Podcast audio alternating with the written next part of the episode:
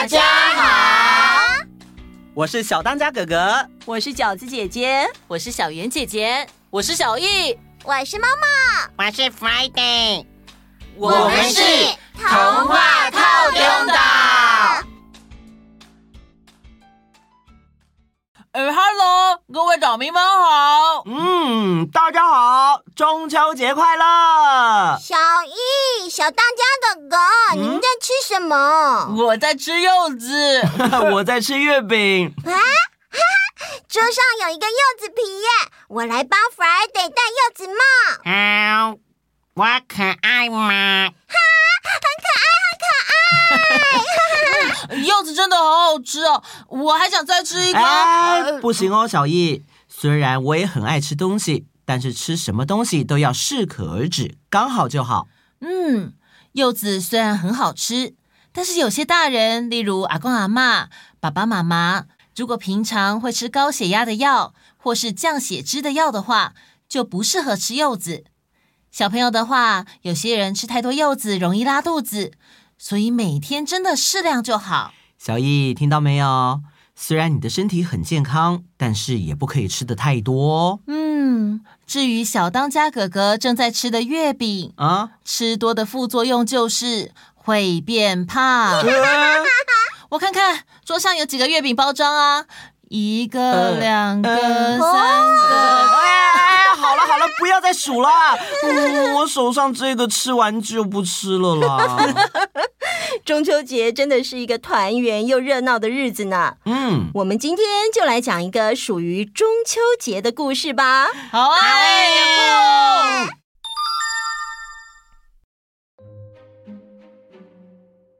自古以来，太阳升起又落下，然后换月亮升上天空，又降回地面，这是个非常平常的事情。但是在很久很久以前，真的是很久很久以前哦，这个世界刚刚才开天辟地，还不是很稳定的时候，天上其实是有十个太阳的，分别是天帝的十个儿子，只是啊，他们采取了轮班制，所以天上通常只有一个太阳。但有一天，其中一个太阳开口了：“我今天想去天上。”“拜托，你不是前天才去过吗？”“父皇定这什么规矩？我们十天才能出门一次。我们是天帝的儿子。”“你可以不要这样吗？我们也是天天在忍耐。”难道就只有你觉得不开心吗？我今天就是想出门。哎，你凭什么这么自私？哎，为什么他就可以去啊？对，谁管你们呢？我爱怎样就怎样。现在怎样？我不管，我今天就是要去天上。好啊，大家都不要管，你去我也要去。怕你呀？一起去。来啊！来啊！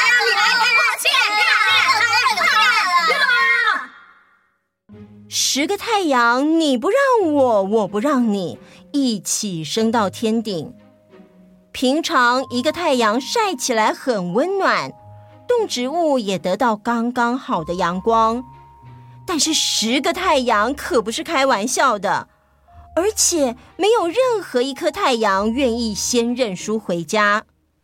于是十个大火球天天挂在天上，农作物都枯死。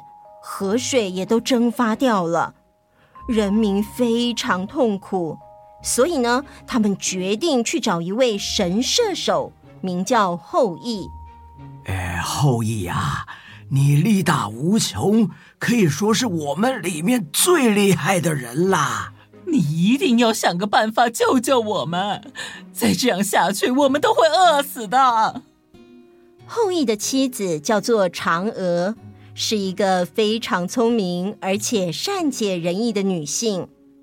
她虽然知道这是一件充满危险的事，但是还是希望丈夫能为大家的事情而努力。夫君，如果连你都没办法，也没有别的人能做这件事了。唉，既然连你都这么说了，好吧，我愿意试试看。于是。后羿向大家道别之后就出发了。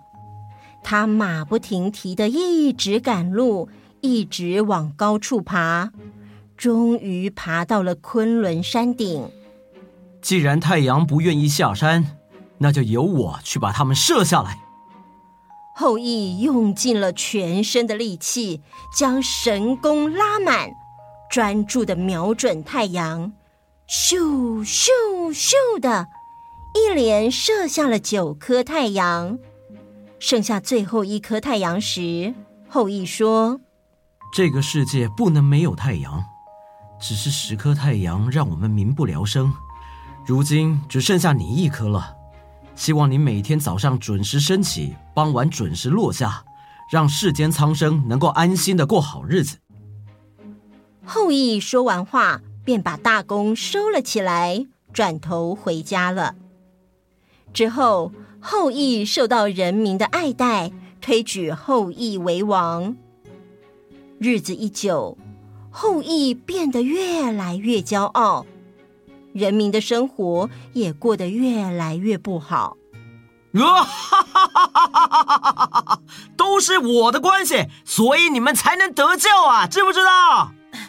夫君，话虽如此，他们推你为王，你就有责任要照顾这些人民。切，什么责任？他们现在还活着，都是因为有我哎，他们应该感激都来不及了。像我这么伟大的人，应该要长生不老。让人民永远的敬仰我才对。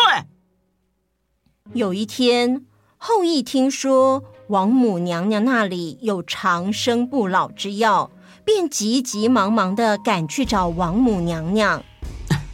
启禀王母娘娘，我是射下九颗太阳，解救百姓苍生的后裔，我希望能跟您求取长生不老的仙丹，这么一来，我就可以一直保护百姓了。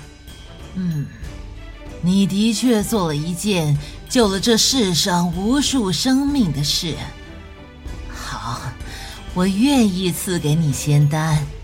王母娘娘，请问您可以多赐几颗给我吗？不然我身边的人都死了，只有我一个人长生不老，这样很无聊哎。呃，啊，好吧，这里有两颗仙丹，一颗给你，一颗给你的妻子。让她能够伴你长生不老，使你不至于孤单。啊，以下是使用须知：八月十五月圆晚上才可服用，一次只能吃一颗，千万不可以贪心多吃。你都听清楚了吗？听清楚了，听清楚了，我一定会等到八月十五的。啊！后羿得到仙丹之后。非常高兴的赶回宫中，要告诉嫦娥。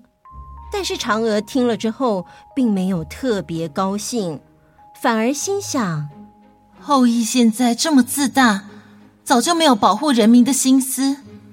他如果长生不老，一定更任性妄为，人民一定会过得更辛苦。后羿整天期待盼望。终于等到了农历八月十五这天，Yes，今天就是我们两个要长生不老的大好日子啦！呜呼！啊，夫君，今天既然是这么值得纪念的日子，我觉得应该要好好的庆祝一下。嗯，好主意呀，就这么决定了！哇哈哈哈！嫦娥交代宫里。帮后羿准备了好酒好菜，当场又不停的劝酒，让后羿的心情很好，喝了很多酒，然后他就不知不觉的睡着了。夫君，夫君，呃，长生不老，yes，嗯。装有长生不老药的锦囊就放在后羿身上，嫦娥小心翼翼地翻找每个口袋，但是却怎么找也找不到，最后才发现，原来锦囊收在后羿的胸前。希望夫君不要在这个时候醒来。嫦娥小心翼翼的伸出手，勾住锦囊的缎带，一点一点的抽出来。差一点，就差一点了，啊，拿到了！嗯，嫦娥，你在干嘛？你拿仙丹要做什么？夫君，你已经不是以前那个为大家除害的后羿了。现在的你骄傲自私，目中无人。我不能让你长生不老，一直留在世上压迫世人。你把仙丹还给我！啊，啊！你做了什么事？你把两颗仙丹都吃掉了。很抱歉，夫君。啊啊！夫君，嗯、夫君。为什么你离我越来越远？不是我离你越来越远，是你飞起来了！啊！怎么会这样？啊！夫君，夫君！原来王母娘娘之前这么仔细交代，就是因为乱吃仙丹会有这么严重的副作用。嫦娥就这么一直飞，一直飞。最后飞到月亮去了，而后羿也只能在地上远远地望着月亮，试图寻找嫦娥的身影。因为嫦娥飞到月亮去的日子是农历八月十五，也就是中秋节，所以啊，每到中秋节，大家就会想起这个故事。结束。除了东西不要吃太多，药也不可以吃太多。啊不，啊，这个故事的结论是这样吗？对了，关于中秋节，我们老师还有教一个谚语哦。嗯，好像又要拔菜又要拔葱的。嗯，为什么中秋节要去田里拔这个拔那个啊？那是一句台语俗谚，头班仓。给后安，桃班彩，给后赛。以前农业社会的女生对未来充满期待与不安，就会在元宵节或者是中秋节的晚上，趁着月亮正圆，跑到别人家的农田去偷拔葱，或者是偷拔菜。据说如果拔成功的话，就可以得到好姻缘哦。哦、嗯，不过呢，因为社会慢慢的进步开放，而且能够拔菜拔葱的农田也变少啦。所以这个习俗就慢慢的消失了，而且偷拔人家东西是不对的哦。嗯嗯嗯，虽然大家现在没有菜可以拔了，不过大家在中秋节的晚上还是可以赏月烤肉。俗话说，一家烤肉万家香。哇，白对。好啦，时间差不多了。谢谢大家跟我们一起听故事，也很高兴跟大家一起度过这个中秋。谢谢你们，晚上记得抬头看看月亮哦，一定很漂亮。没错，好啦，那我们下次见，拜拜。